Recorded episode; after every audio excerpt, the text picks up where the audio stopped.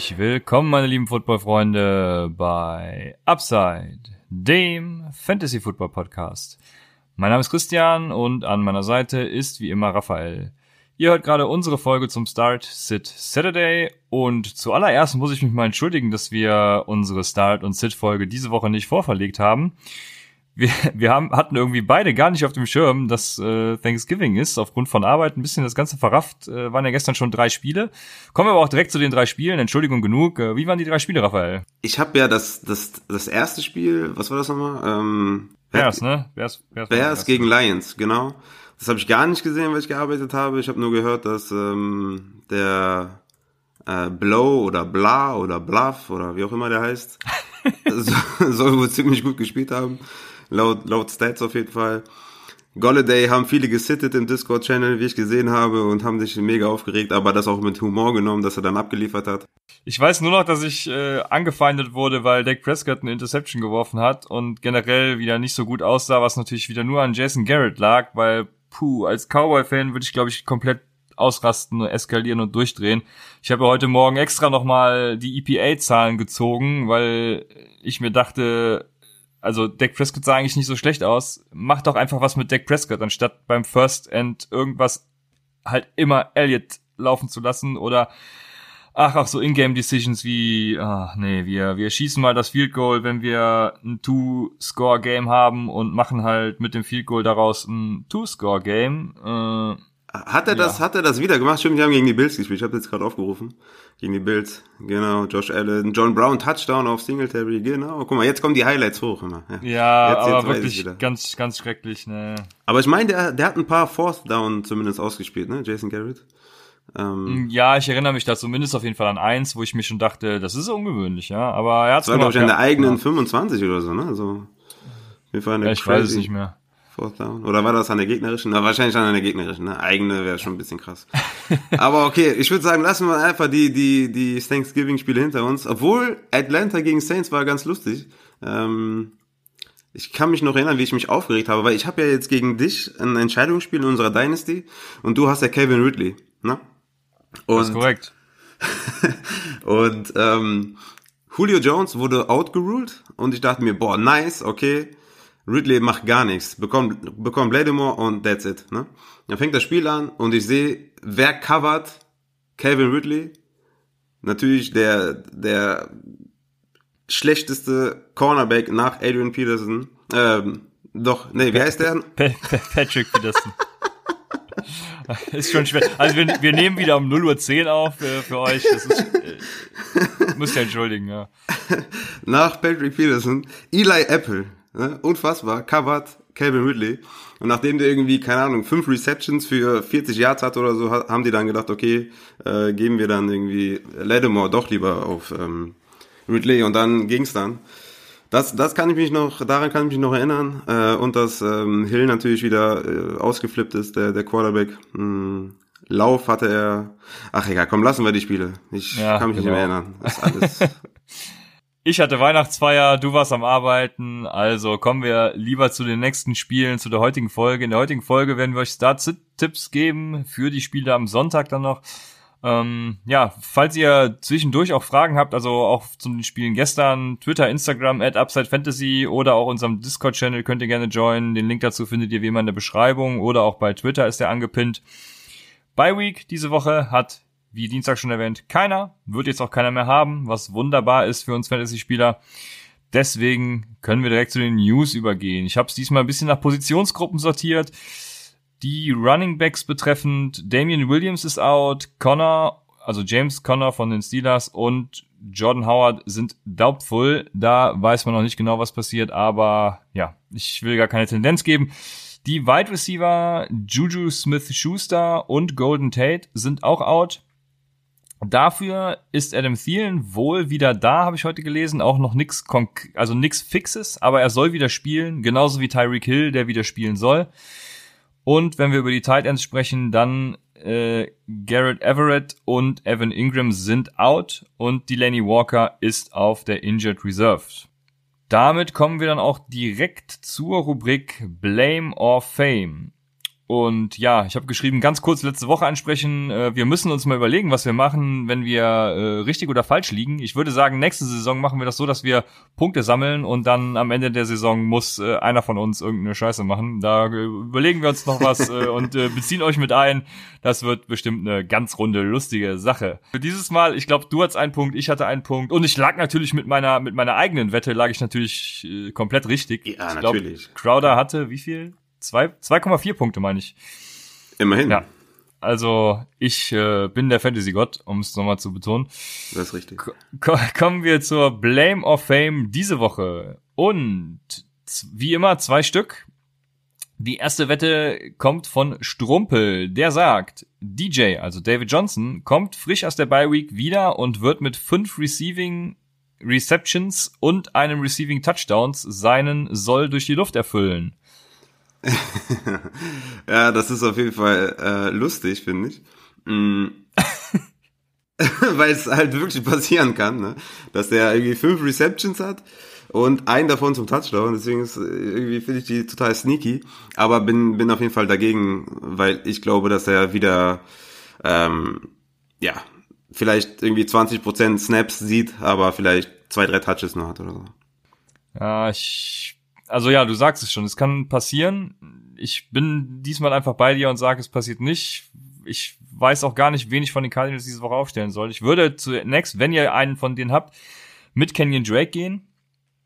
Aber sie sagen ja schon, dass sie irgendwie alle drei einbinden wollen. Von daher wird das wahrscheinlich so ein Mess wie bei den 49ers irgendwie, äh, wo man auch nicht genau weiß, wen soll ich da jetzt starten. Also ich bin da ein bisschen vorsichtig diese Woche. Ich denke, nach dieser Woche sind wir ein bisschen schlauer, klar.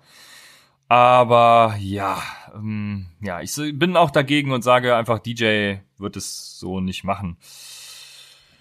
Die zweite Wette kommt von Jonas.de. Dieser sagt, Hopkins bereitet Gilmore viele Probleme. Er wird mindestens einen Touchdown und 80 Yards fangen. Ja, der Jonas.de weiß Bescheid. Natürlich. Hopkins. Touchdown easy, 80 Yards easy. Ich bin dabei. Ja, meinst du? Wirklich? äh, ja, also, nee, easy natürlich nicht. Aber ich, äh, ich, ich finde die Wette ganz nice und äh, ich bin ja eher gegen Fuller als gegen äh, Hopkins und sag aufgrund Hopkins krassen Fähigkeiten sage ich, er schafft einen Touchdown und er schafft über 80 Yards. Ähm, ich ich würde, also wäre wär jetzt die Line 50 Yards und ein Touchdown, wäre die noch ein bisschen nicer, weil 80 Yards schon wirklich äh, viel ist gegen Gilmore. Aber ich sag, ein Touchdown ist, ist immer drin. Ähm, ja, ich, ich gehe mit, weil ich Hopkins auch in der Dynasty habe und er muss liefern. ja, das, das, das stimmt. Dann wette ich dagegen, obwohl nee, ich muss ja hedgen. Das heißt, ich freue mich dann, wenn Hopkins trotzdem so viele Punkte macht. Deswegen bin ich bei dir und sage, er macht das. Äh, er 80 Yards und ein Touchdown erzielt er. Und wenn er das nicht macht, kann ich mich trotzdem freuen. Weil, wie du eben schon erwähnt hast, wir spielen ja gegeneinander und dann läuft ja, die Sache. Äh, ich glaube, er wird's. Ja? An Hopkins wird's nicht scheitern. Ja. Ich glaube, Hopkins wird es trotzdem sehr schwer haben. Ich bin sehr auf dieses Spiel gespannt. Ich, wir haben ja auch noch Will Fuller, zu dem wir später auch noch, glaube ich, kommen. Und ja, also genau, kommen wir später noch drauf auf jeden Fall. Deswegen kürze ich das hier ab und gehe weiter zu den Start-Sits, weil wir später noch über Will Fuller sprechen und dann können wir das da behandeln. Die Start-Sits und wir beginnen mit den Quarterbacks. Mein erster Quarterback und ich habe wieder zwei genommen Diesmal ist es natürlich wieder, wie jede Woche eigentlich jetzt Sam Darnold, der spielt gegen die Cincinnati Bengals. Darnold hatte mindestens 23 Fantasy-Punkte die letzten drei Spiele. Das war zwar gegen die Giants, gegen Washington und gegen Oakland, aber ja, Cincinnati ist auch nicht viel besser, muss man jetzt dazu sagen. Und Darnold hat einfach gezeigt, was er kann, nachdem er einmal kurz Geister gesehen hat, äh, läuft's bei ihm scheinbar irgendwie hat sich von seiner, von seinem pfeiferschen Drüsenfieber erholt. Es läuft einfach. Cincinnati, ja, erlaubte in sieben von acht Spielen mindestens 21 Fantasy-Punkte gegen Quarterbacks. Das ist der sechst schlechteste Wert. Dalton wird, denke ich, dabei helfen, das Spiel eng zu halten, anders als es Finley getan hätte. Von daher Darnold hier eine super Option. Und mein zweiter Start ist Kyler Murray von den Cardinals gegen die Rams. Murray hat mindestens 26 Fantasy-Punkte die letzten drei Spiele gemacht. Davon waren zwei sogar gegen San Francisco, also die beste oder zweitbeste, ich habe es gerade gar nicht auf dem Schirm, ich glaube die zweitbeste Defense der Liga. nach den Patriots halt. Und die Rams haben auch gezeigt, dass sie gegen Dual Threat Quarterbacks nicht so ganz ankommen können. Mit Lamar Jackson letzte Woche. Also ich glaube, da kann Keller Murray ähnliche Ergebnisse erzielen. Und die beiden sind für mich sehr gute Starts. Ja, Kyler Murray habe ich auch auf sieben. Den finde ich auch äh, sexy. Und der ist mittlerweile für mich auch so ein Set-and-Forget Quarterback. Äh, bin gespannt, ja, wann er nächste, ja. nächstes Jahr geht. Was meinst du, wann, wann geht er nächstes Jahr? Ähm, vor allem in so Superflex liegen. Was meinst du, wann, wann ist er weg? Ja, Superflex bist du natürlich der Spezialist. Ich glaube, in Redraft-Ligen wird er trotzdem noch spät gehen, weil viele ihn einfach nicht auf dem Schirm haben. Also so wie dieses Jahr auch. Ich denke schon, die, die zehnte Runde oder sowas in die Richtung war er, glaube ich, dieses Jahr, oder? War er früher? Ach so, ja, kann sein. Ja, ich glaube achte bis zehnte. Ja, ich glaube auch, genau achte hätte ich jetzt auch gesagt. Da sechs bis acht vielleicht kann man mal überlegen, den zu picken. Also ich glaube wirklich, dass er ähnliche Zahlen auflegen kann wie Lama Jackson, wenn er auch die richtigen, die richtig, wenn bei den Cardinals die richtigen Schritte eingeleitet werden, sag ich mal. Mhm. Von daher. Ich glaube, ja, ich glaube, wir haben da so in Zukunft, da ist auf jeden Fall einer von denen, wo ich sage, der ist ein Top 10 Quarterback äh, die nächsten, also Real Life, die nächsten zehn Jahre. Das könnte passieren, ja. Mache ich weiter mit meinem Start, das ist Nick Foles. Äh, wie heißt er nochmal? Big Dick Nick, ne? Heißt er, glaube ich. Ähm, ist, ist, das so? ist das so? Ich meine schon. Äh, den habe ich mir in der Dynasty geholt, vom Waiver Wire, weil einer den gedroppt hat. Und der wird mich zum Sieg führen in unserer Dynasty an diesem Spieltag gegen die Buccaneers, die 22,8 Fantasy-Punkte im Schnitt bisher erlaubten. Das sind die zweitmeisten in der NFL. Und ähm, Nick Foles ist auch für euch da draußen auf jeden Fall ein super Streaming-Kandidat, ähm, weil die Buccaneers mindestens 326 Yards zugelassen haben und immer mindestens einen Touchdown in den letzten zehn Spielen erlaubt haben. Ähm, Nick Foles ist auf jeden Fall für mich, ja, so, na, Top 10 ist er nicht ganz. Ich würde sagen, ja, doch, er ist ein Quarterback 1. Ich habe ihn, glaube ich, auf, ja, auf 11 habe ich ihn. Das ist mein Quarterback 11, also Low-End Quarterback 1, super Streaming-Option. Holt euch Nick Foles. Ich habe noch einen Sneaky Pick und das freut mich natürlich besonders zu erwähnen, dass bei Good Morning Football habe ich Unterstützung bekommen. Ich glaube, ich habe es gestern zwar erst gesehen, aber es ist glaube ich schon eine Woche her. Nach dem Denver-Spiel war es. Äh, Kirk Cousins von den Minnesota Vikings wurde da natürlich in den erweiterten MVP-Kreis aufgenommen und euch möchte ich sagen, ihr habt es zuerst gehört bei Upside. äh, er ist seit seinem schlechten Start, also der schlechteste Start war, glaube ich, nur die ersten drei Wochen, aber ich habe hier mal Woche sechs bis zwölf genommen. Seitdem ist er Quarterback drei und einfach eine super Fantasy-Option. Und das Ganze muss man halt auch betrachten ohne Adam Thielen. Und der kommt, wie eben schon angesprochen, jetzt wahrscheinlich wieder.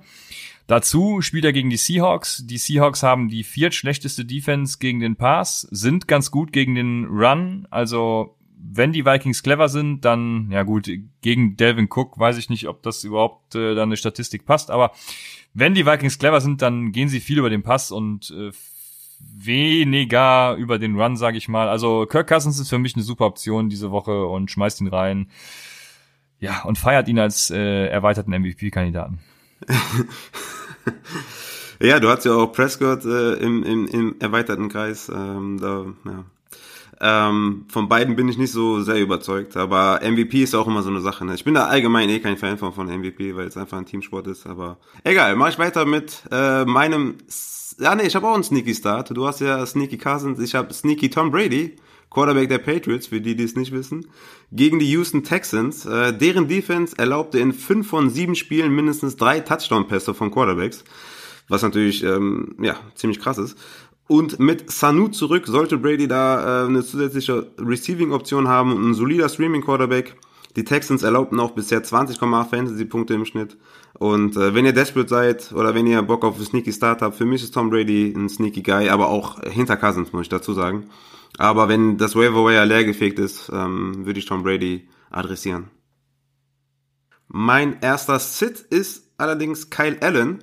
Quarterback der Panthers, mein Quarterback 21 gegen die Washington Redskins.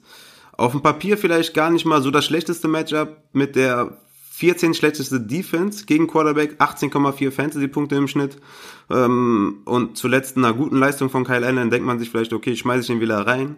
Allerdings haben die Redskins sich etwas gefangen und in fünf der letzten sechs Spiele maximal ein Passing-Touchdown zugelassen. Ähm, was mich dazu bewegt, auf jeden Fall Kyle Allen zu sitten. Und dann habe ich noch einen kleinen, äh, kleinen Sit mit Jacoby Brissett, der ist mein Quarterback 19 von den Colts. Der hat in den letzten zwei Wochen nur einen Touchdown geworfen, jeweils unter 150 Yards erworfen und trotz zwei Rushing Touchdowns nur 16 beziehungsweise 13 Fantasy-Punkte gemacht. Ähm, und die Titans erlaubten ohnehin nur 17,4 Fantasy-Punkte an Quarterbacks. Aber ja, Jacoby Brissett und Kyle Allen solltet ihr auf jeden Fall nicht starten. Da würde ich zum Beispiel Tom Brady über den genannten starten. Ja, sehr schön. Ich habe keinen Sit, bin aber mit deinen d'accord und mache weiter mit den Running Backs. Da starten wir wie immer mit einer Frage von euch. Mark ist der zweite Name. Mark fragt, was denkt ihr über Camara? Hat jetzt wieder mal nicht gescored und wirkte irgendwie nicht so wie sonst. Ich weiß nicht, was er damit meint. Und was macht ihr mit ihm bei seinen nächsten Matchups? Die sind nämlich schwierig mit den 49ers und den Colts. Also, was machen wir mit Camara, Raphael? Ja, ich weiß von dir auf jeden Fall, dass du den in einer Liga hast und ziemlich wütend bist, aber ich fange mal an und sag, ähm, er bleibt ein Running Back 2. Ne? Er hatte jetzt die letzten vier Spiele 11, 16, 14 und 10 Fantasy-Punkte ist jetzt nicht das, was man von ihm, von ihm erwartet, vor allem auch, weil man ihn früh gepickt hat. Ähm, hat die letzten vier Spiele nie mehr als 13 Carries, aber immerhin mindestens acht Targets, was ihn auf jeden Fall immer noch relevant macht und immer noch Upside gibt. Die Touchdowns macht allerdings der Tavis Murray. Ja, äh, ja, wie soll ich sagen, also das ist genau das Problem bei den Saints, dass eben Latavius Murray mehr Touchdowns macht oder beziehungsweise die Touchdowns macht, weil Camara hatte gerade mal zwei im ganzen Jahr. Und Camara eben für die ganzen, die ganze andere Rolle zuständig ist. Also man hat da irgendwie so ein zweigeteiltes Backfield und beide produzieren, ja, Latavius Murray auch nicht, noch nicht mal mäßig, aber Camara produziert mäßig und eben auch nicht mehr. Also er ist komplett limitiert. Nix, was irgendwie seinen Top 5 Running Back Pick rechtfertigen würde. Und viele haben ihn ja auch Rest of Season immer noch so hoch. Du hast ja auch jetzt äh, drei hast du gesagt, wenn ich mich richtig erinnere, richtig? Nee, Running Back 2 ist er für mich. Äh, zwei sogar. Ja, viele haben ihn nämlich so hoch und ja, ich Nee, ja, ich würde das, würd das tatsächlich nicht mitgehen, aber ich weiß auch nicht, was ich mit ihm machen würde. Also die Trade Deadlines sind wahrscheinlich vorbei, außer wenn du in der Keeper oder Dynasty League bist, aber je nach Format gibst du ihn nicht weg. In der Dynasty gibst du ihn auf gar keinen Fall weg. Bei einer Keeper League kommt es halt darauf an, wie du stehst, bist du in den Playoffs oder nicht und kannst du noch Geld mit ihm machen oder nicht schwierig. Also wenn ich die Chance hätte, ihn abzugeben äh, an einen, der sowieso ein besseres Team hat und ich weiß, ich gewinne sowieso nicht, dann würde ich das auf jeden Fall machen in so einer Keeper League für einen Pick nächstes Jahr oder so. Aber da habe ich eine, eine spontane Dynasty-Frage. Ja. Hättest du lieber Camara oder lieber Aaron Jones? Hm, das ist wirklich fies. Ich hätte, glaube ich, lieber Camara, weil ich sein Talent und seine Opportunity vor allem höher sehe als die bei Aaron Jones, der sich das Backfield immer komplett teilen muss.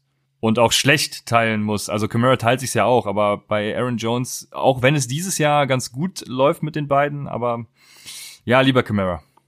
Mm, ja, ich habe ihn auch knapp vorne, aber ich, das wäre zum Beispiel so ein Ansatz, den man fahren könnte. Wenn man jetzt vielleicht Aaron Jones total geil findet oder so, oder da total viel Potenzial sieht, kann man ihn vielleicht traden in einer Dynasty oder so, Camara. Weil mir macht das schon auch Sorgen die letzten Wochen. Vor allem hatte er, wie du sagst, nur zwei Touchdowns bisher. Die waren beide in einem Spiel, jeweils Receiving und Rushing. Boah, ich war auf jeden Fall erstaunt, dass er nur diese zwei Touchdowns hat. Und ähm, ja, auf jeden Fall würde ich da auf jeden Fall mal gucken, was geht in Dynasty, was man so traden kann, zum Beispiel.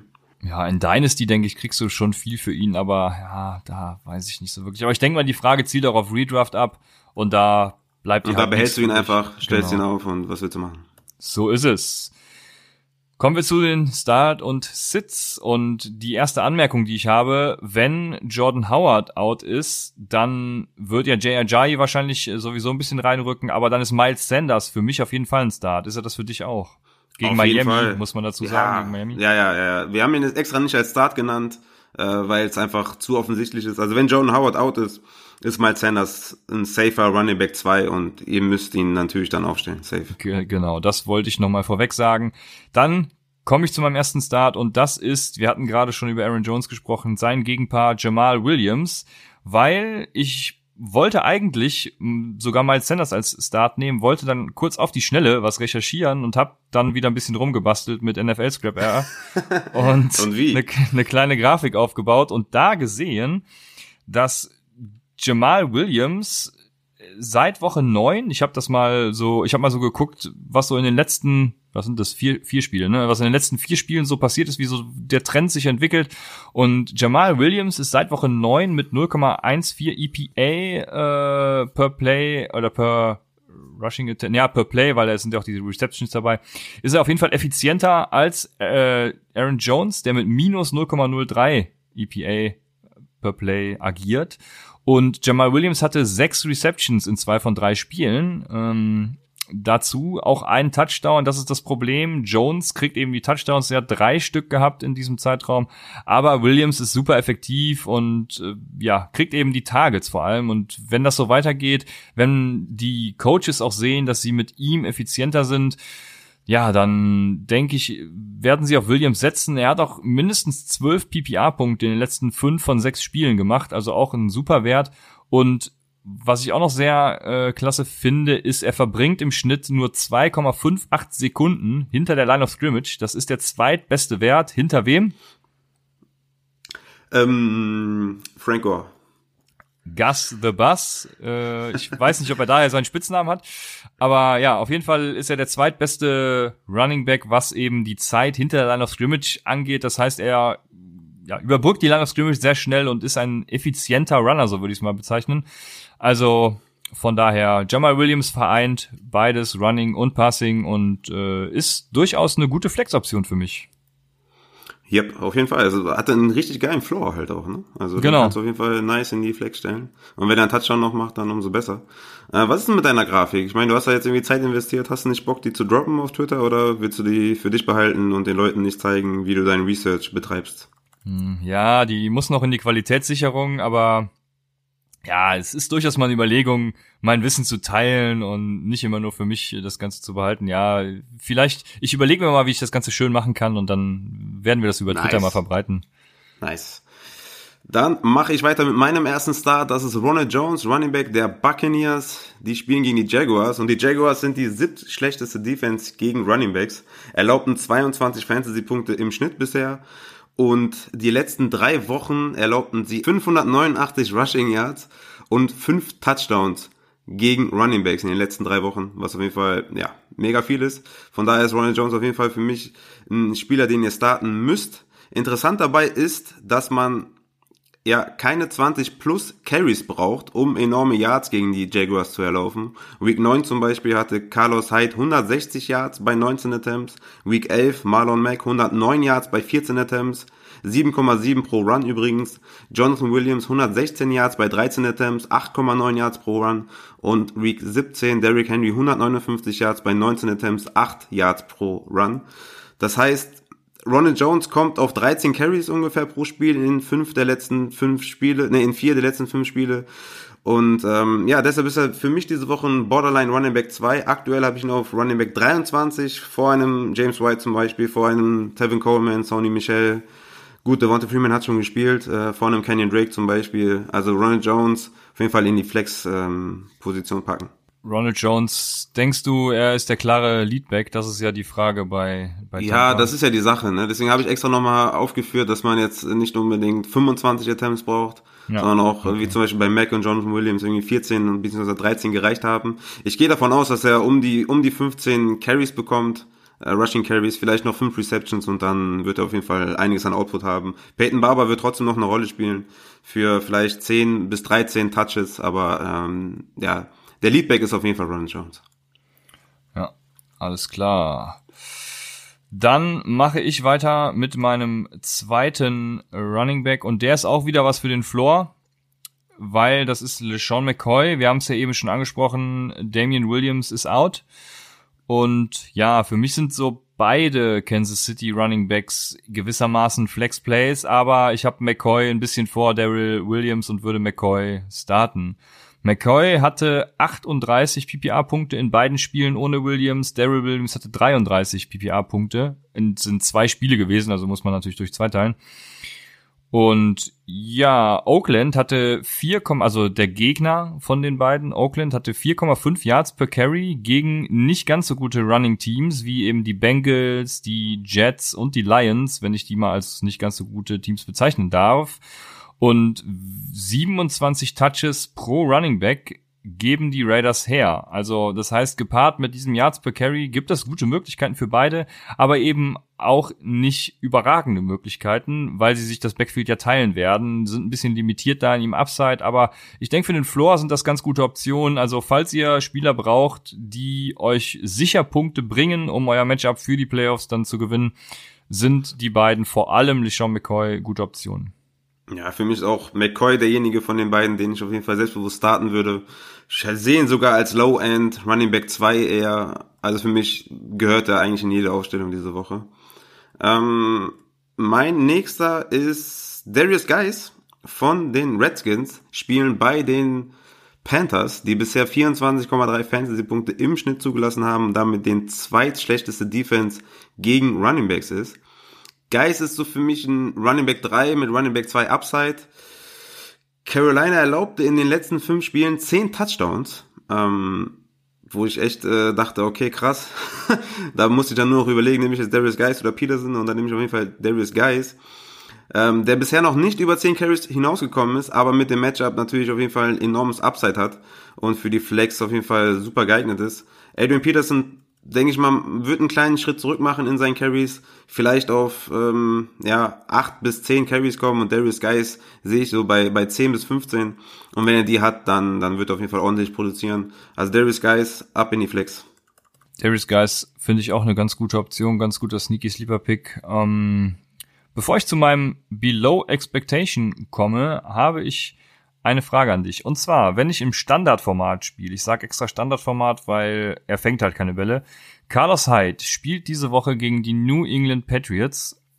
Wäre, also er hat die letzten in meiner Auswertung auch äh, die letzten Wochen von neun bis jetzt zwölf eben knapp immer an die 100 Yards pro Spiel gemacht. Würdest du ihn gegen die Patriots aufstellen? Ja, in Standard auf jeden Fall. Also man sollte Standard nicht spielen. Weil es irgendwie einfach ja nicht realitätsnah ist, gerade was Running Backs angeht. Ähm, und die Wide Receiver natürlich enorm abwertet. Aber egal. Ähm, ich würde ihn spielen, wenn ich jetzt desperate wäre und Flex äh, auf der Flex einen Platz frei habe. Ja, warum nicht? Hm? Ja, alles klar. Das würde ich nämlich auch tun. Äh, die Frage kam mir nur gerade spontan. Dann mache ich weiter mit meinem Spieler, mit meinem Sit. Ja, es ist kein richtiger Sit. Ich habe es wieder als Below Expectations klassifiziert. Also er bleibt unter den Erwartungen meiner Meinung nach. Und das ist Joe Mixon gegen die Jets. Nachdem er jetzt relativ gut ein bisschen in Trab kam, die letzten Spiele, hat er aber trotzdem seit Woche sieben keinen einzigen Rushing-Touchdown. Und das Problem, was ich bei ihm jetzt sehe, diese Woche gegen die Jets, die wirklich herausragend gegen Running Backs sind, weil sie haben Barkley und Jacobs bei weniger als, also Josh Jacobs und Saquon Barkley, bei weniger als 40 Yards gehalten und das sind schon dieses Jahr echt sehr gute, oder nicht nur dieses Jahr, also Josh Jacobs dieses Jahr unerwartet und Barkley sowieso Elite Running Backs und von daher sehe ich da auch beim Mixen etwas limitierten Floor auch und sowieso limitierten Upside. Ja, auf jeden Fall. Also New Yorks Defense kann den Pass zwar nicht so gut verteidigen, hat aber nur durchschnittlich drei Yards pro Rushing Attempt erlaubt, was damit die wenigsten in der NFL ist, was auf jeden Fall ein Fun Fact ist. Von daher, ähm, ja, Mixen würde ich immer noch aufstellen, aber below expectations, wie du schon sagst. Ähm, ich guck mal eben, wo ich ihn habe. Ach Mensch, hätte ich mir das doch lieber aufgeschrieben. Ich habe ihn auf 22 immer noch. Also ja, ich würde ihn starten, aber ein bisschen below expectations. Ja, mein erster Sit ist, äh, wie soll es anders sein? David Johnson hatte sieben Touches für insgesamt zwölf Yards in den letzten drei Spielen, wissen wir alle. Ich wollte nur noch mal klarstellen, dass man ihn nicht aufstellt, falls es jemand vergessen hat oder nicht immer reinguckt äh, in die Lineup oder News oder was auch immer. David Johnson hat einen riesen Namen, ne? jeder kennt David Johnson, aber er ist ein Sit, ganz klar. Ähm, ich wollte dich an der Stelle auch nochmal fragen, wen du aufstellen würdest, Drake Edmonds oder Johnson, das hast du aber eben schon so annähernd äh, beantwortet, aber du sagtest irgendwie Drake würdest du starten von den Genau, dreien, ich ne? würde auf jeden Fall, wenn ich mich entscheiden müsste von den dreien, würde ich Drake starten, ja. Ich sehe bei mm. ihm mhm. einfach, er, er war jetzt der, der Leadback, wenn man das so bezeichnen kann. Ähm, ja, und David Johnson haben sie gar nicht mehr vertraut. Edmonds fanden sie, bevor sie Drake bekommen haben, ganz geil. Also, puh, ich weiß nicht, was sie da machen, aber Drake wäre auf jeden Fall mein Start. Mm, ja, würde ich auch machen. dann haben wir beide vor der Sendung noch äh, ein ja, Running Back Duo klassifiziert, welches wir als Sit nennen wollen würden. Und das sind die Running Backs der Seahawks.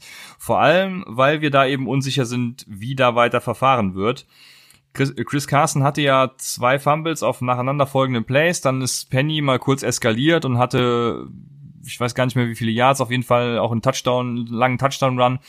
Ähm, die spielen jetzt gegen die Minnesota Vikings und Carol hat schon gesagt, sie wollen irgendwie einen Timeshare einbauen oder sowas. Also ich wäre nicht glücklich, einen der Seahawks Running Backs dieses Wochenende zu starten, vor allem nicht gegen diese gute Running Defense.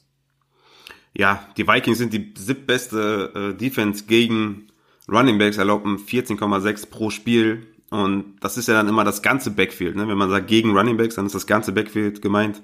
Wenn man jetzt die 14 teilt, sind sieben Punkte pro Running Back. Ähm, von daher, wir wissen nicht. Also ich denke, Chris Carson ist immer noch der Frontrunner, wenn man das so sagen kann, der vielleicht immer noch drei bis fünf Touches mehr bekommt als Penny. Aber ich gehe auch von einem Split eher aus, ähm, zugunsten von Carson zwar. Aber ich finde, die nehmen sich beide ähm, Upside weg und auch Floor bei Carson zumindest. Ähm, Penny ist ja eher bekannt, dass er mal, einen, dass er mal einen langen Lauf hat. Von daher würde ich auch beide nicht aufstellen, vor allem gegen diesen Gegner. Und ich hoffe, ihr habt dementsprechend andere Optionen. Ich denke, Penny war so die Waiver Priority Nummer eins. Ihr habt vielleicht viel Geld ausgegeben für ihn, aber ich würde ihn diese Woche auf jeden Fall nicht starten. Und wenn ich Penny Owner bin, hoffen, dass Chris Carson ähm, ja, weniger Touches bekommt als Penny und dann nächste Woche Penny auf jeden Fall aufstellen. Aber warten wir erstmal ab, was jetzt passiert. Jetzt würde ich erstmal beide sitten und gucken, was passiert. Ja. Ja, genau aus dem Matchup-Gedanken hatte ich ihn ja Dienstag schon ein bisschen, also ich hatte euch ja ein bisschen abgeraten davon, ihn aufzunehmen. Äh, ich würde jetzt einfach hoffen, dass Chris Carson wieder fummelt und dann äh, könnt ihr mit Penny durchstarten.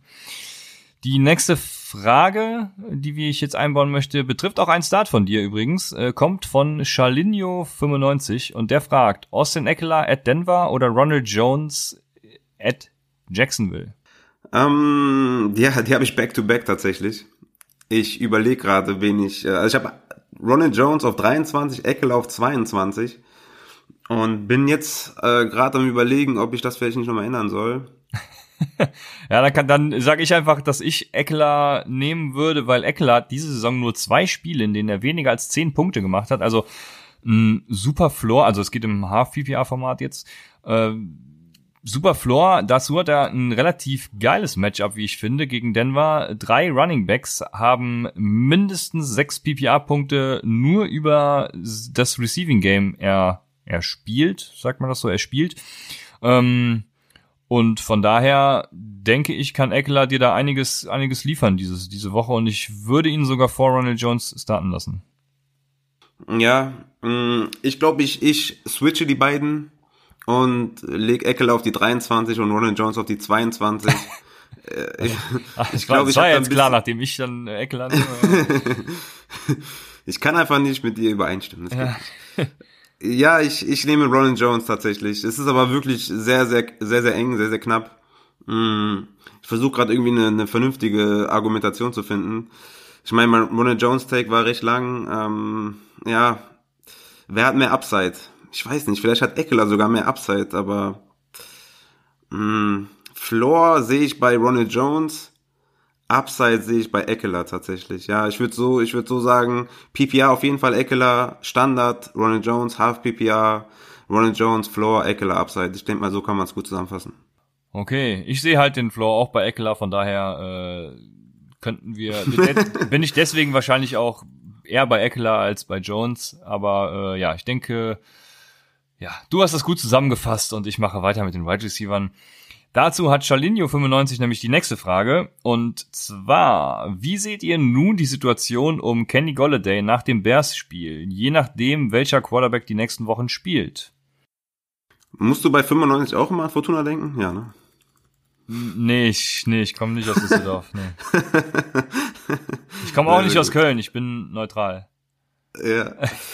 ähm, ja, genau, Kenny, Kenny Golladay. Ja, die letzten drei Spiele ist er nicht über fünf Targets hinausgekommen, ähm, was natürlich nicht unbedingt gut ist äh, für, für einen Right Receiver 2 oder Borderline 1 sogar, je nachdem, äh, ob man Fan von den Lions ist, würde ich mal sagen. Ähm, Aber wenn er dann immer irgendwie über 100 Yards fängt und einen Touchdown macht, wie jetzt äh, gegen die, äh, gegen wen war es jetzt? Gegen die Bears, ne? Ja, ja genau. Ähm, dann ist das natürlich nice, aber mit Minnesota und Tampa Bay warten die nächsten zwei Wochen halt auch sehr, sehr nice Matchups. Von daher ist Kenny Golladay für mich ein Low-End Wide Receiver 2. Ähm, vielleicht sogar Borderline 2. Ähm, ich würde ihn aufstellen, ähm, aber mit, ja, man muss schon damit rechnen, dass er auch basten kann, weil fünf Tage ist die letzten drei Spiele ist deutlich zu wenig und damit kann man auf jeden Fall nicht zufrieden sein. Aber wenn der Blow, Bluff oder wie auch immer man ihn ausspricht, wieder spielt nächste Woche und irgendwie abreißt, dann ja, mal gucken. Also fünf Tage, damit bin ich persönlich nicht zufrieden und deswegen kann ich jetzt nicht sagen, der ist für mich ein, ein safer Start oder ich sage, der ist ein Wide Receiver 2 ganz klar. Für mich ist er Low End Wide Receiver 2. Ja, ich bin wieder voll dabei, was Golladay angeht. Ich äh, mich mich hat er wieder gekriegt. Ich habe vor dem Spiel tatsächlich, also da komme ich wieder darauf zurück auf das lustige Ereignis, dass ich quasi vergessen habe, dass donnerstags früh Spiele sind, weil ich habe Golladay noch in meinem Lineup gehabt, was mir dann zugute kam. Ich habe ihn nicht rausgenommen, weil ich es einfach vergessen hatte. Der Einzige, der ihn nicht rausgenommen hat. Äh, nee, ich habe in unserem Discord haben doch Leute irgendwie gesagt, es gab äh, um die 50 Prozent haben ihn gespielt. Ich war dann einer davon. Das waren wahrscheinlich die 50 Prozent aus Deutschland, die nicht wussten, dass Thanksgiving ist und das ein Spiel ist. ähm, nice. Ja, auf jeden Fall kam es mir zugute und äh, ich weiß jetzt gar nicht mehr, was ich sagen wollte. Ähm, ich habe mir auf jeden Fall eine Sache aufgeschrieben und zwar, dass er gestern einen Target Yard Share von 43 Prozent hatte. Und wenn man den Target Air Share auf die, über die gesamte Saison sieht, da ist Cortland Sutton erster mit 43,88. Das heißt, Golladay ist wieder voll dabei, auch mit Blow. Ich glaube, Blow spricht, spricht man ihn aus, weil es gab viele Blow-Witze bei Twitter, irgendwie mit irgendwelchen GIFs. Ähm, ah, okay. Ich glaube Blow, ich bin mir nicht sicher. Äh, genau. Wie gesagt, ich habe den Namen nicht einmal gehört, weil ich das Spiel nicht gesehen habe. Ja, ja ist kein Blow, Problem, Raphael. Du bist ähm, da für mich.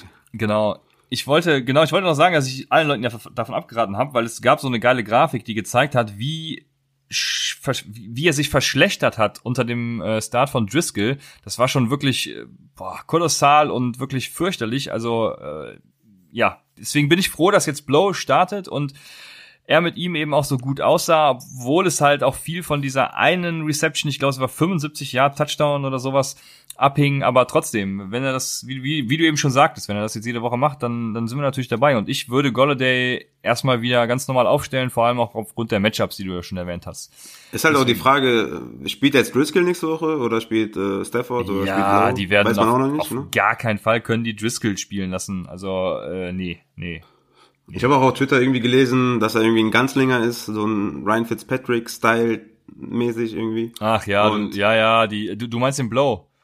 Ja. Ja, dann ich habe gestern auch gut ist für einen Right Receiver, ne? Ja, auf jeden Fall. Ich habe gestern auch gelesen, äh, er erinnerte an Aaron Rodgers und so. Also äh, uh, ja. uh, okay. da sind einige Vergleiche wieder, die uh, ja, er ist einfach, ab. sagen wir einfach, er ist Blow und wenn Blow geil ist, dann bin ich bei Golladay und stell ihn auf. Du, du kennst den Film Blow, oder? Äh, Mit äh, Johnny Depp? Wahrscheinlich schon. Er sagt mir jetzt gerade nix. Der ist halt auch übergeil, deswegen ist Blow halt auch übergeil. Ne? Von daher, okay. wenn er spielt, ja, das, alle Wide Receiver starten. Also, Chalinho, das war jetzt das Totschlagargument. Deshalb ja. Golladay starten. Und falls du dir unsicher bist, guck dir nochmal den Film Blow an, dann wirst du sehen, okay, ich starte Blow. Alles klar. Dann kommen wir zur nächsten Frage und die kommt von Sea-Hulk. Der fragt. nice. Der, der fragt, Seahulk fragt, PPR, Hopkins und Fuller im Kader. Kann da, könnt ihr auch mal ganze Sätze schreiben? Äh, ihr, so, wie wär's mit ich habe in einem PPR-Format äh, Hopkins und Fuller in meinem Kader?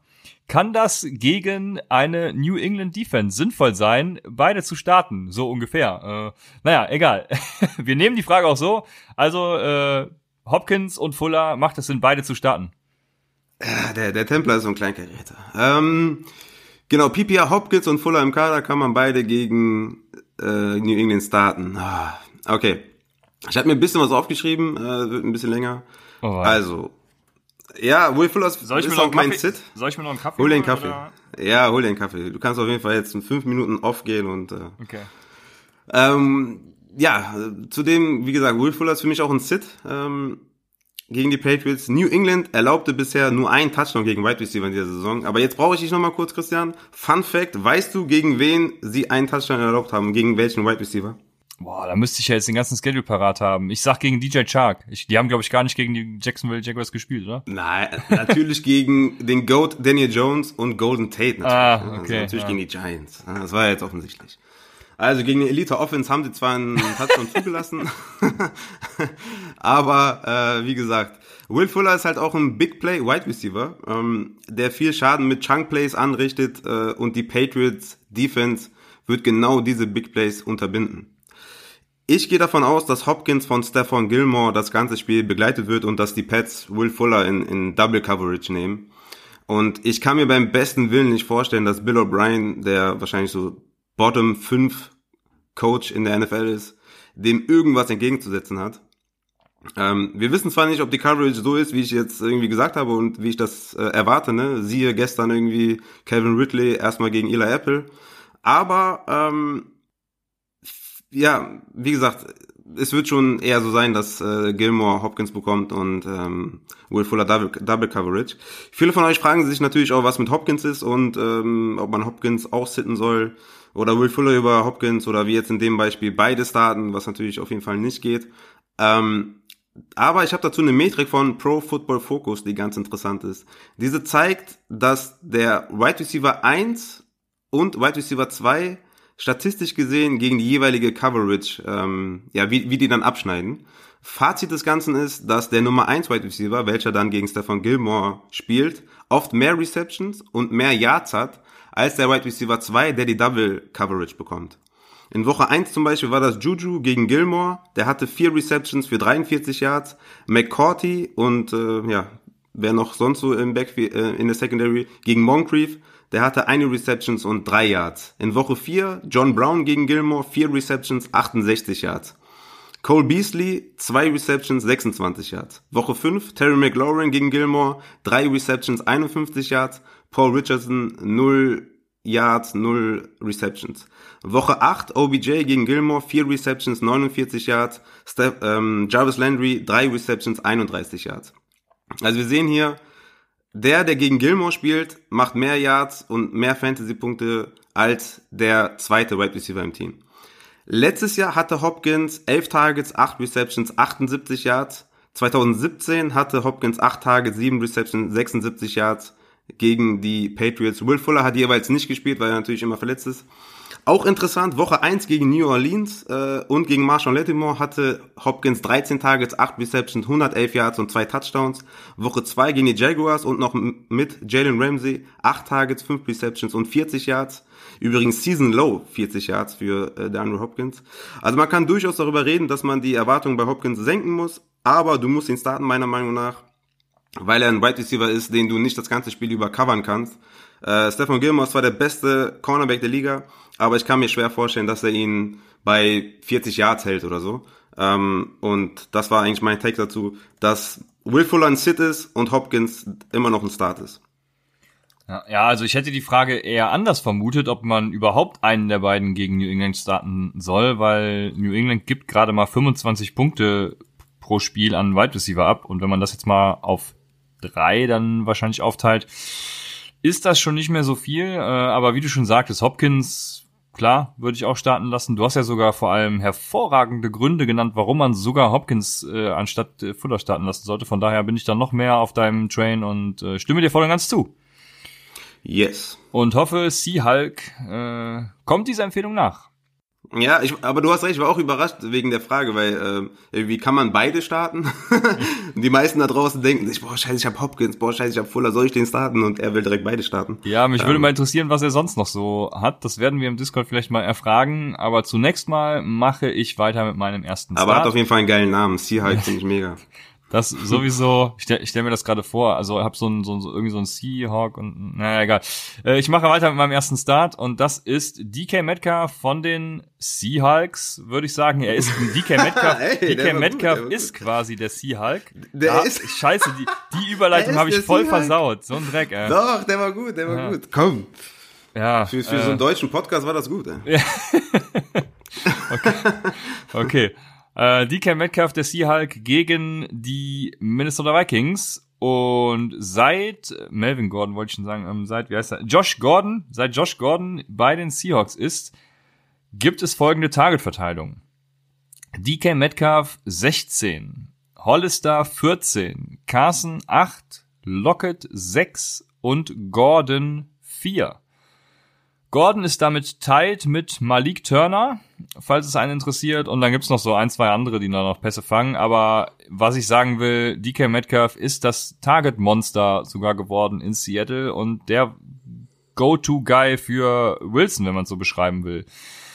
Dazu, also letzte Woche hey, wäre er auch schon eskaliert, wenn er da nicht so ein paar Drops gehabt hätte, die ein bisschen unnötig waren. Aber er kommt, denke ich, diese Saison noch ganz gut. Vor allem guter Fantasy Final Pickoff. Er spielt in der letzten Woche gegen die in den letzten Wochen schlechteste Wide Receiver Defense, die Arizona Cardinals. Aber morgen trifft er erstmal die viertschlechteste Defense gegen Wide Receiver, die, wie gesagt, Minnesota Vikings. Und wer spielt da? Xavier Rhodes spielt da und das ist der, ja, also es wurden 132 Cornerbacks bewertet und er ist die Nummer 118 von diesen 132. Was ich damit sagen will, ist, dass er nicht gerade gut ist. Er lässt gegen sich eine ja ungefähr 80-prozentige Catchrate zu, also in Verbindung mit den ganzen Targets, die Metcalf kriegt. Wenn ich die Targets sehe, 80 Prozent davon nehme, dann bin ich diese Woche auf jeden Fall, was Metcalf angeht, voll dabei. Ja, auf jeden Fall. Also für mich ist äh, Metcalf ein Wide Receiver 2. Ich habe ihn auf der 20 tatsächlich. Für mich ein Must-Start gegen die Vikings, gegen diese Secondary. Die erlaubte 15 Touchdowns bisher an Wide Receiver diese Saison. Und von daher, Xavier Rhodes ist nicht mehr Xavier Rhodes der alten Tage. Und ähm, ja, man schlägt die Vikings in der Luft. Mein Start ist Sterling Shepard von den New York Giants. Ist mein Wide Receiver 28. Also ihr seht, Flex-Kategorie ist das auf jeden Fall. Ähm, ja, nachdem Golden Tate und Evan Ingram out sind, ist Shepard auf jeden Fall, ja, eigentlich ein Must-Start in der Flex, meiner Meinung nach. Äh, Shepard hatte bisher immer mindestens fünf Receptions in seinen bisherigen fünf Starts die Saison. In zwei Spielen mit Tate out und Daniel Jones an der Center hatte er 14 Catches, 176 Yards und einen Touchdown. Und ähm, also es war in zwei Spielen. Und die Beatwriter sagen, dass Shepard halt mega gut aussieht. Ähm, irgendwie, also ich habe gelesen, ultra explosiv. Das ist immer so eine, ne? Die Beatwriter, die schreiben auch gerne mal irgendwas irgendwie um die um irgendwas zu schreiben. Aber er soll wohl gut aussehen und ähm, ich würde Sterling Shepard total selbstbewusst in die Flex stecken. Ja, dann komme ich, bevor ich zu meinem nächsten Start komme, mache ich erstmal einen Deep Shot. Und mein Deep Shot ist Darius Slayton. Der spielt nämlich gegen die Green Bay Packers und äh, er spielt bei den New York Giants natürlich, klar. Äh, deswegen Sterling Shepard, Darius Slayton. ich habe Darius Slayton genommen, weil es so ein Boomer-Bust-Spieler ist und ich glaube, der kann diese Woche richtig boomen. Er spielt gegen Kevin King, so heißt dieser Mann. Und ich glaube nicht, dass er eine königliche Performance diese Woche hinlegen wird. Der lässt nämlich 18 Yards per Reception diese Saison zu. Und Darius Slayton ist halt der Deep Threat in New York, also nicht in New York, sondern bei den Giants explizit. Und äh, ja, Shepard ist ja mehr so der Slot-Receiver. Ich glaube, die werden sich keine Punkte klauen, aber ich glaube, ja, Slayton ist so mehr oder weniger das Pendant zu Metcalf, also Deep Threat, wie gesagt. Und ja, ich denke, was sagst du? Kann man Darius Slayton auch starten? Auf jeden Fall, ich liebe den. Der ist so geil. Haben ja. wir einen richtig geilen Wide Receiver für die Zukunft. Ähm, wir haben ja einen, Deep Threat gesucht bei den Giants, nachdem wir zwei Slot Wide Receiver äh, geholt haben oder einen dazu geholt haben. Von daher Darius Slayton, ich habe ihn in einer, in einer Dynasty, bin vollkommen zufrieden und äh, ja, feier den Typen. Kann man aufstellen, auf jeden Fall, ja. Sehr gut, das freut mich doch, dass ich da äh, deine Expertise nochmal, mein Deep Shot bestätigt kriege. Aber mache ich weiter mit dem richtigen Start, den ich noch hatte, und der ist eigentlich relativ unspektakulär. Das ist nämlich Tyler Boyd gegen die Jawohl. New York Jets. Ja, und Dalton ist wieder da. Einige würden jetzt sagen, ja, sch scheiß drauf, Dalton ist auch nicht der Halsbringer. Ähm, war auch jetzt nicht so klasse dieses Jahr oder generell die letzten Jahre, aber mit Dalton hatte Boyd 82 Targets, 51 Receptions und war damit so in der Riege Top 15 WR. Äh, ich habe hier weit WR abgekürzt natürlich. Äh, es ist, wie gesagt, es ist schon spät. Wir haben gleich 1 Uhr, Mensch. Jetzt in einer Minute haben wir 1 Uhr.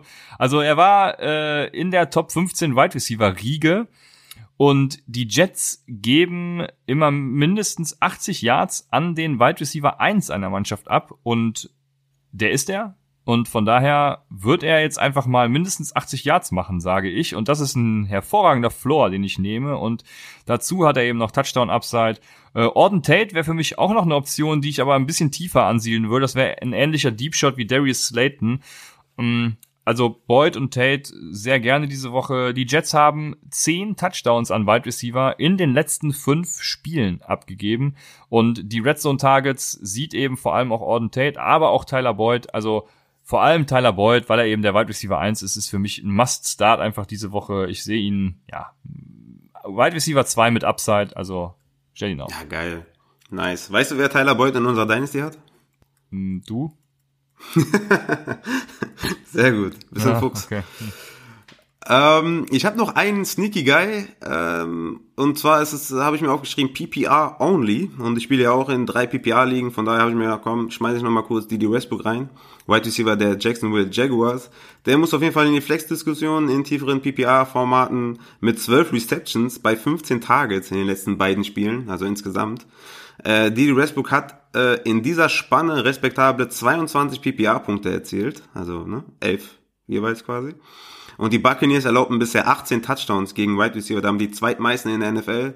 Und als wirklichen Deep Shot, nachdem wir jetzt irgendwie Darius Slayton genannt haben und Odin Tate, habe ich noch als Deep Shot Chris Conley. Den kann man auch starten, wenn man eine extrem tiefe Liga ist.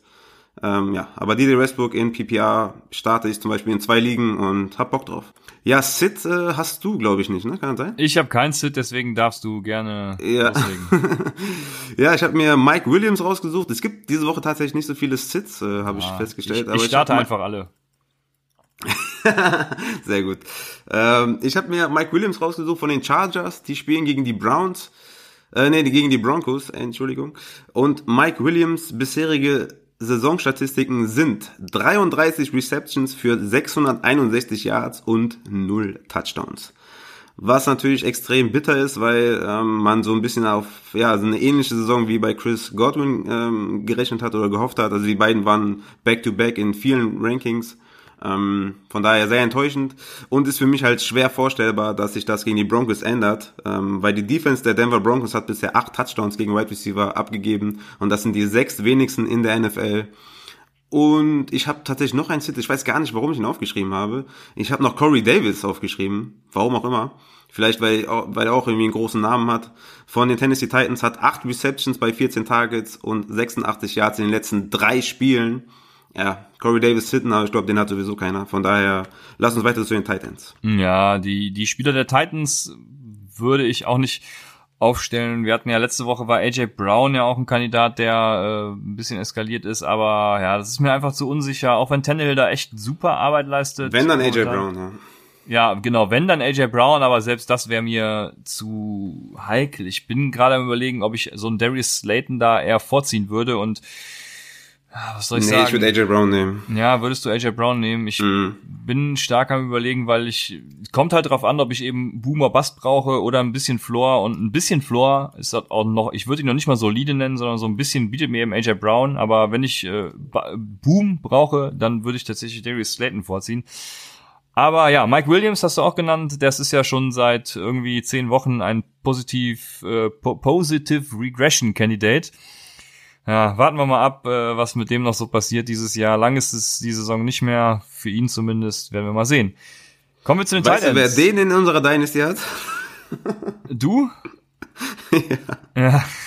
Sehr gut. Und, und weil wir in der Tiefe Dynasty sind, spielt er auch, aber ja, ja der wird ja, da, noch machen. Dein, deine Achse für die nächsten Jahre ist doch Tyler Boyd und Mike Williams. Stimmt, jetzt erinnere ich ja, mich natürlich. wieder. Hopkins, ja. Adams habe ich auch noch. Ja, bei mir läuft. Aha, okay.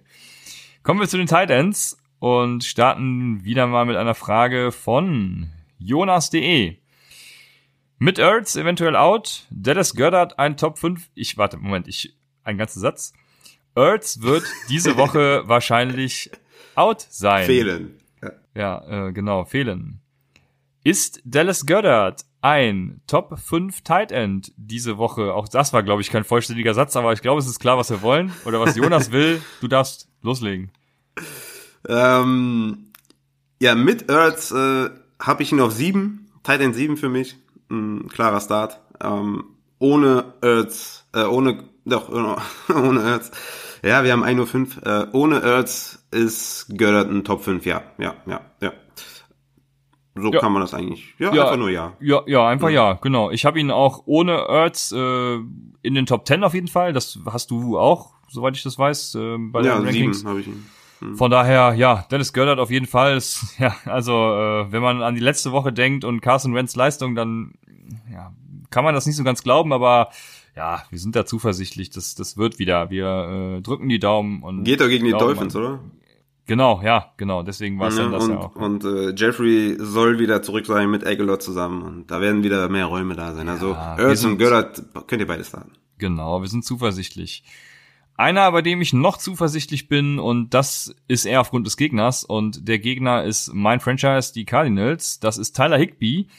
Der, also erstmal, wir haben es gesagt, äh, Everett ist out und es wird Tyler Higby spielen und die Cardinals gaben bisher zwölf Touchdowns für Tight Ends ab. Das ist, pff, ich weiß, muss man gerade hier äh, auf meinen anderen Bildschirm mal gerade gucken, ob es da einen ähnlich vergleichbaren Wert gibt. Das ist historisch. Nee, das ist schon, das ist schon weit über allen anderen. Oakland hat auch noch acht, aber danach wird geht's dann schon in die Sechser-Region, also fast das Doppelte als alle anderen und das ist schon wirklich wirklich krass. Also ich würde Tyler Higby durchaus starten, wenn ich das könnte. Ja, ich denke auch. Tyler Higby kann man so. Ich habe hier Everett auf 14. Der spielt er jetzt nicht. Dann würde ich sagen, habe ich Higby auf ja so 15, Top 15, Top 16. Ja, also Streaming-Kandidat auf jeden Fall. Mein Start ist, wie soll es anders sein, Ryan Griffin von den Jets gegen die Bengals. Griffin hat mindestens fünf Receptions, 60 Yards oder ein Touchdown in fünf der letzten sieben Spiele erzielt. Und ja, ich finde es einfach geil, weil ich Griffin, glaube ich, vor vier Wochen oder so mal genannt habe, ihn seitdem irgendwie in jedem, äh, in, je, in jeden Kader geholt habe und seitdem liefert er einfach voll ab und äh, deswegen, ja, Ryan Griffin starten natürlich. Aber wir haben ja diese Woche, glaube ich, auch sehr, sehr viele Starts, ne? Also, ähm, ich weiß gar nicht, wie man das sitten soll. Sind alle irgendwie sexy, finde ich. Aber zuerst gehört habt ihr es vor vier Wochen bei Upside. Das muss man natürlich immer erwähnen. Natürlich. Würdest du so jemanden wie Caden Smith diese Woche starten? Den Tight End der New York Giants? Ähm, nein. okay, okay, alles klar. Das war sehr eindeutig. Ja, Defense wie immer eigentlich haben wir abgehakt am Dienstag mit Raphaels räudiger Defense, die glaube ich In am Mittwoch. Mittwoch kam, genau, aber wir haben sie abgehakt. Nee, kam nicht Mittwoch, kam Dienstag natürlich. Ah, kam auch schon Dienstag. Ach stimmt, ja, ja, ja wir nehmen ja, ich bin, bei Upside, das genau, ist, ich, äh, ne? Ja, ich weiß bei der Aufnahme, die Aufnahme ist ja immer montags und deshalb, ja, ja, ja, ja. Nee, nee, die räudige Defense war am Start natürlich. Ja, sehr vorbildlich, Raphael, vielen Dank dafür. Dann bleibt nur noch eine Rubrik bezüglich Spielern und das ist Christians Codekicker der Woche. Und Christians Codekicker der Woche für Woche 13 ist Chase McLaughlin. Chase McLaughlin. Laughlin. Love, glaube ich, Laughlin. Chase McLaughlin. Das GH spricht man wie ein V aus. Ne? Würde ich auch sagen. Also, Laughlin. Also McLaugh. Also eigentlich Chase genau. McLaugh. Chase McLaugh. Ganz viel Liebe für Chase McLaugh aus San Fran. Ich habe gehört, es gab eine sehr große Twitter-Schlacht äh, darüber, dass irgendjemand San Francisco San Fran genannt hat. Äh, naja, äh, San Wieso? Francisco. Wie? Ja, weil das, das mögen die San Franciscoianer nicht, wenn man San Fran Echt? sagt. Noch weniger, als wenn man Frisco sagt. Naja, okay. äh, wie dem sei. Chase McLaughlin von San Francisco at Baltimore spielen die und Chase McLaughlin, ich liebe den Namen, deswegen muss ich ihn so oft sagen, ist 8% owned und der hat die letzten drei Spiele 31 Punkte gemacht, also ja, im Schnitt 10 Punkte, solider Floor für einen Kicker, wird natürlich jetzt entweder wieder voll, voll eskalieren oder voll reinscheißen. Äh, deswegen ist er ja auch Christians Codekicker der Woche. Chase McLaughlin. Ja, den, äh, den gucke ich mir mal an, ob ich den habe. Ja, ja, ich. Äh, Auf dem Waiver weil ich habe in, in den zwei Ligen, wo ich mit Kicker spiele, ist mein Kicker-Slot nicht besetzt. Von daher mal gucken, ob ich mir den hole. Ja, ich, also, ja, es ist auch, also, ja, ich muss ja jetzt mal einen Case für meinen Christians Codekicker der Woche machen weil San Francisco spielt ja gegen Baltimore und Baltimore hat eigentlich eine ganz gute Pass-Defense. Ähm, die Run-Defense ist, glaube ich, nicht so gut, wenn ich das richtig in Erinnerung habe. Und von daher, Jimmy Garoppolo ist ja auch mein äh, All-Time-Favorite Quarterback, wie äh, 49er Flo und alle anderen wissen. Von daher, Entschuldigung. Von daher werden sie wahrscheinlich, äh, wie war das Argument nochmal letzte Woche bei denen, wo ich, äh, naja egal, auf jeden Fall werden sie Ach, wahrscheinlich stimmt. vor ja, der war End irgendwas, irgendwas mit mit mit mit äh, mit äh, Red Zone oder so. Ja, ich glaube sie irgendwie so- nee. gut gegen den Run und schlecht gegen den Pass. Jetzt ist genau umgekehrt. Das, genau deswegen Ach, werden sie jetzt vor der Endzone gestoppt und werden Field Goals äh, schießen. Aber apropos diesem Spiel, was was sagst du? Wer gewinnt denn da? Ich meine, das ist das Spiel, ne? Ja, ich hab's, ich hab's schon öfter gesagt. Jetzt mache ich es auch nochmal öffentlich. Ich glaube, dass es ziemlich unspektakulär wird, genau aus den genannten Gründen. Äh, Baltimore hat eine verdammt geile Offense und die 49ers haben schon gegen Murray Probleme gehabt und äh, Lamar Jackson ist halt ein ähnlicher Typ. Nochmal eine Nummer krasser durch äh, die Harbor Offense, die wirklich echt gut ist. Und ja, ich glaube, dass die, die Offense wird ihre Punkte machen und die Offense der 49ers wird an der Defense der Ravens scheitern, weil die Defense hatten die Cardinals zum Beispiel als Vergleich jetzt mal nicht. Und ich denke, das wird eine ziemlich einseitige Sache. Würde mich natürlich über ein spannendes Spiel freuen, aber ja. Ja, es war ja zweimal knapp gegen die Cardinals, ne? Muss man dazu sagen. Ja. Ähm, von daher, ich sehe eigentlich auch Baltimore ganz klar vorne. Die einzige Frage, die ich mir eigentlich stelle, und die meine ich auch vollkommen ernst, ist, ob es ein Blowout wird. Also ich bin gespannt, ob die Niners da mithalten können, ähm, offensiv, ob es jetzt irgendwie ein 38-17 wird oder ein 38-27 oder so. Also ob sie sie komplett abschießen oder ob es einigermaßen eng wird. Bin ich mal gespannt. Ich auch. Also, was ich sagen kann, wenn sie gegen Baltimore gewinnen, dann sind sie auch endlich, dann werden sie auch endlich von der Öffentlichkeit ernst genommen, weil es gibt ja viele, die noch jetzt irgendwie nach dem Sieg auch gegen die Packers gesagt haben, warten wir erstmal die nächsten Spiele ab, bis ordentliche Gegner kommen. Äh, Ja, Also man muss die 49ers halt schon ernst nehmen. Ne? Das ist, äh, das ist einfach Klar. so und ja, mal sehen. Ich bin gespannt, wir werden am Dienstag drüber reden. Kommen Aber wir. ich muss, ich muss auch sagen, das ist, äh, könnte auch im Nachhinein gar nicht schlecht sein, wenn die 49ers jetzt irgendwie total kassieren. Weil es ja durchaus realistisch ist, dass die beiden sich im Super Bowl begegnen. Und dann kann man natürlich adjusten, ne? äh, Änderungen vornehmen im Super Bowl. Ich glaube, das gab schon ein paar Mal, dass in Season jemand abgeschossen wurde von demjenigen, den sie dann im Super Bowl ähm, angetreten sind. Und dann konnte man adjusten, Sachen verändern, dann hat man im Super Bowl gewonnen zum Beispiel. Ich, mir fällt jetzt kein Beispiel ein, aber es gab es auf jeden Fall ein paar Mal. Von daher, vielleicht könnte sich so ein- eine dicke Niederlage noch positiv auswirken im Nachhinein. Vielleicht auch das. Ich bin gespannt. Kommen wir zur allerletzten Rubrik für heute. Oh yes. Die Was wäre wenn Rubrik. Und ich habe zwei, vier, sechs, acht Fragen. Die erste ist, wenn Deshaun Watson weniger als 15 Fantasy-Punkte macht, dann Dann, ja, macht er so viele Punkte, wie ich eigentlich auch erwarte von ihm. Also 15, denke ich mal, ist realistisch. Ja. Also du erwartest, dass die New England Defense schon ordentlich reinhaut, alles klar. Ja, auf jeden Fall. Es ist äh, eine Elite-Defense und Bill O'Brien müsste sich was ausdenken, was er nicht kann. Und Deshaun Watson ist zwar ein Top 5 Quarterback, ähm, Real-Life-mäßig, aber es wird nicht reichen. Ja, bei den äh, bei den Texans frage ich mich sowieso, wofür habt ihr eigentlich Duke Johnson für einen Third Rounder? War's, wenn ich mich richtig erinnere? Mm, ja, Conditional ich mein Third, ja.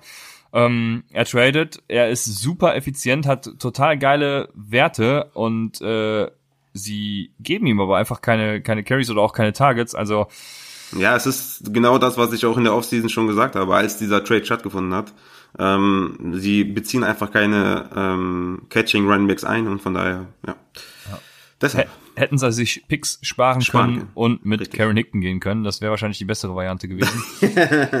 Kommen wir zur zweiten Frage und die ist, äh, ja, wenn Jamal Williams mehr Fantasy-Punkte macht als Aaron Jones, dann Dann, ja, das ist immer so eine Sache, ne, mit den beiden.